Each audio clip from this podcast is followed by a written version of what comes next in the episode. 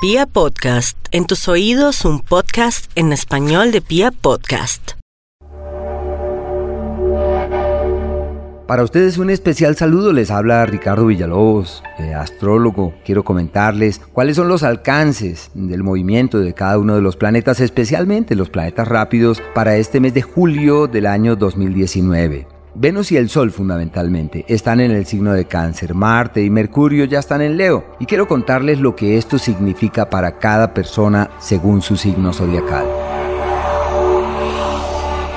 Escorpión. Están en el periodo de las ilusiones, de los sueños y de las esperanzas en donde les es fácil mirar hacia horizontes lejanos. Es una época para reforzar esa actitud filosófica ante la vida. Y no olviden los escorpiones que tienen esa capacidad mágica. Escorpión es el signo de los magos, de los alquimistas y de quienes tienen esa gran capacidad de transformarse y de transformar sus vidas.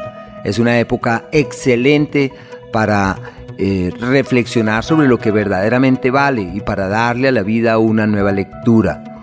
Hay un planeta muy importante llamado el astro que simboliza la vida y lo tienen en el eje del destino, como si el destino eh, estuviese en sus manos, como si tuviesen potestades para reorientar sus cosas.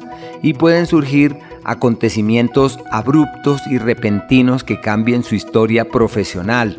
Es la época de emprender lo que hay que emprender, de hacer lo que hay que hacer, los que quieran montar un negocio, montar una empresa o simplemente asumir nuevas responsabilidades les irá divinamente. Es la época en donde su voluntad les lleva por el sendero del éxito y de la prosperidad.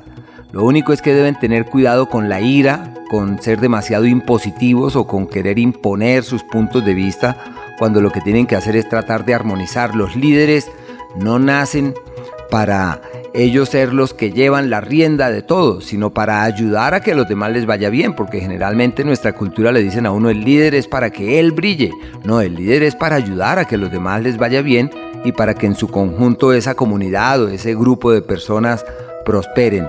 En el amor, una época para filosofar sobre la vida sentimental, para encontrar argumentos que les permitan eh, tornar llevaderas sus relaciones y encontrar caminos de coincidencia amables y fluidos.